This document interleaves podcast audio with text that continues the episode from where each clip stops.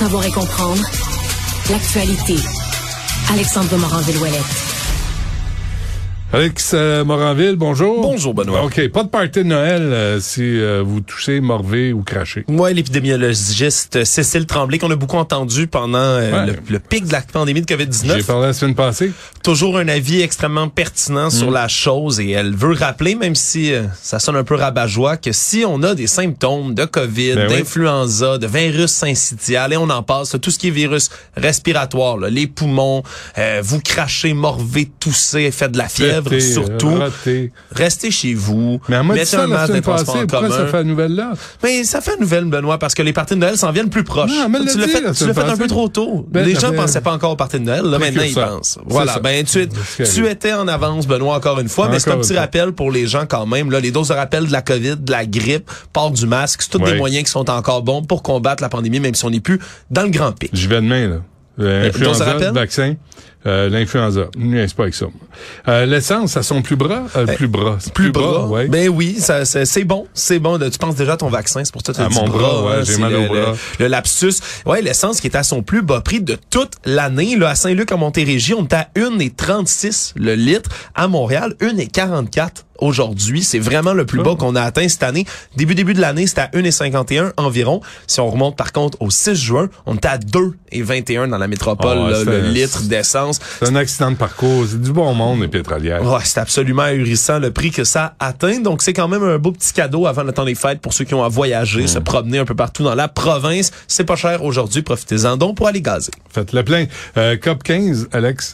Ouais, COP 15 en marge évidemment de cet événement sur la biodiversité. Il y a certains experts en droit à l'environnement qui soulèvent des incohérences par rapport aux amendes qui sont données lorsqu'il y a des infractions écologiques. On prend un exemple par, par, euh, par contre. Octobre dernier, Hydro-Québec s'en est tiré une amende de 40 000 dollars. 40 000 seulement pour avoir effectué des travaux dans 4 000 mètres carrés d'habitat de la rainette Faugrillon à Montérégie, un animal dont on se rappellera 90% de l'écosystème a été détruit dans les dernières années. Mais là, quand on parle 40 000 dollars pour Hydro-Québec qui fait à peu près le 3,4 milliards de dollars de bénéfices nets par année. Est-ce que c'est proportionnel ou c'est plus comme une, même pas une tape ses doigts, disons, une petite pichenote ses doigts? Hmm. Même pas. C'est pas beaucoup et c'est pourtant une loi, là, la loi fédérale qui concerne les espèces en péril. Ça peut aller jusqu'à un million de dollars, l'amende qui est là. Mais qui charge, euh, qui impose euh, l'amende? Ça va être le juge. Dans, dans les Mais- cas comme ça, c'est le juge qui, qui a toute la discrétion sur l'amende qui va être Mais donnée. Hydro-Québec, c'est nous autres. Là. On se paye des amendes à nous-mêmes? C'est un peu, ça peut sembler un peu stupide quand même, mais au final, c'est parce que cet argent-là va finir par atteindre le fonds pour dommages en environnement Non, qui mais va être imposer, utilisé. imposer les amendes aux, euh, aux gestionnaires puis aux cadres.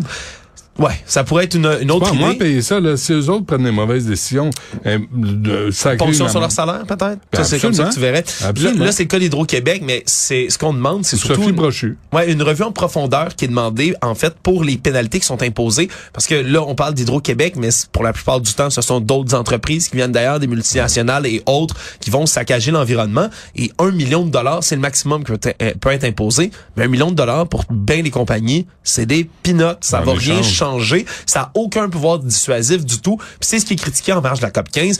Est-ce qu'on peut revoir, par exemple, Hmm. au- au- pour faire une espèce de prorata avec les profits qui sont faits par les entreprises ou leur chiffre d'affaires pour que ça fasse peur pour vrai une entreprise de venir détruire un habitat naturel? Si on a payé quelques pinottes qui font même pas une minute d'argent Ouais, dans une année, ça va jamais rien changer. Surtout si l'amende coûte moins cher que de faire les choses de la bonne façon, ben, Ben ils vont choisir l'amende. Ben absolument. Pour l'instant, dans une espèce de cycle où les entreprises vont polluer, payer, puis recommencer à polluer à la minute où ils ont, euh, ils ont fini de payer. Euh, Montréal perd son titre de ville la plus quoi? la plus sécuritaire selon le Berkshire Hathaway Travel Protection, qui est un espèce de fournisseur d'assurance voyage qui fait un palmarès chaque année des villes les plus sécuritaires au travers de la planète pour voyager. Eh bien là, on avait 29 villes populaires qui étaient en compétition dans ce classement depuis plusieurs années. L'an passé, c'était Montréal qui était considérée comme la ville la plus sécu- sécuritaire au monde. Puis ça, c'est un sondage parmi beaucoup de gens qui voyagent. Mais là, on a perdu la première place et même la deuxième. Montréal se retrouve troisième, entre autres en raison du contrôle des armes à feu qui entrent de manière illégale au pays. Ça fait peur à bien des gens. Donc, on est tombé troisième derrière Reykjavik, qui est en, en Islande, et. Copenhague également, qui sont maintenant plus hautes que Montréal, qui reste quand même dans le top 5. Mais on voit que les armes à feu, juste en termes de réputation comme ça, ça vient jouer sur le palmarès. Non, les fusillades, ça tue le tourisme. Ouais, et des, et des gens, accessoirement. Ouais, en- en- accessoirement, ouais. c'est ça. Un deuxième journaliste qui couvre la Coupe du Monde qui meurt subitement. Oui, ça vient toujours euh, quand même secouer les gens. là. Ça, il y a à peu près 48 heures de ça, le réputé journaliste américain Grant Wall, lui, s'est effondré dans la tribune de Ben oui. presse après le match entre l'Argentine et les Pays-Bas. Et la machine à rumeurs s'était emballée parce qu'il avait été retenu par la sécurité quelques jours plus tôt pour avoir porté un chandail aux couleurs de l'arc-en-ciel. Et le frère du défunt, Eric Wall, lui-même homosexuel, avait déjà crié peut-être au meurtre en disant on s'est peut-être débarrassé de mon frère. Semble-t-il, selon le Wall Street Journal, qu'il aurait succombé à un malaise cardiaque plus tôt. Mais là, ce deuxième décès, c'est Khalid Al-Mislam, qui est un journaliste, photojournaliste pour la télévision locale, qui est mort dans des circonstances qui sont pas précisées pour l'instant. Donc, faudra voir avant de, de s'emballer dans les rumeurs et les théories du complot, à savoir si les Qataris éliminent systématiquement les journalistes qui leur nuisent. Là. On n'est pas encore là, mais tout de même, deux journalistes qui meurent au même événement, ça, ça fait sourciller. Voilà. Un autre accident de parcours. Alexandre Moranville-Ouellette, merci. Salut Benoît. À demain.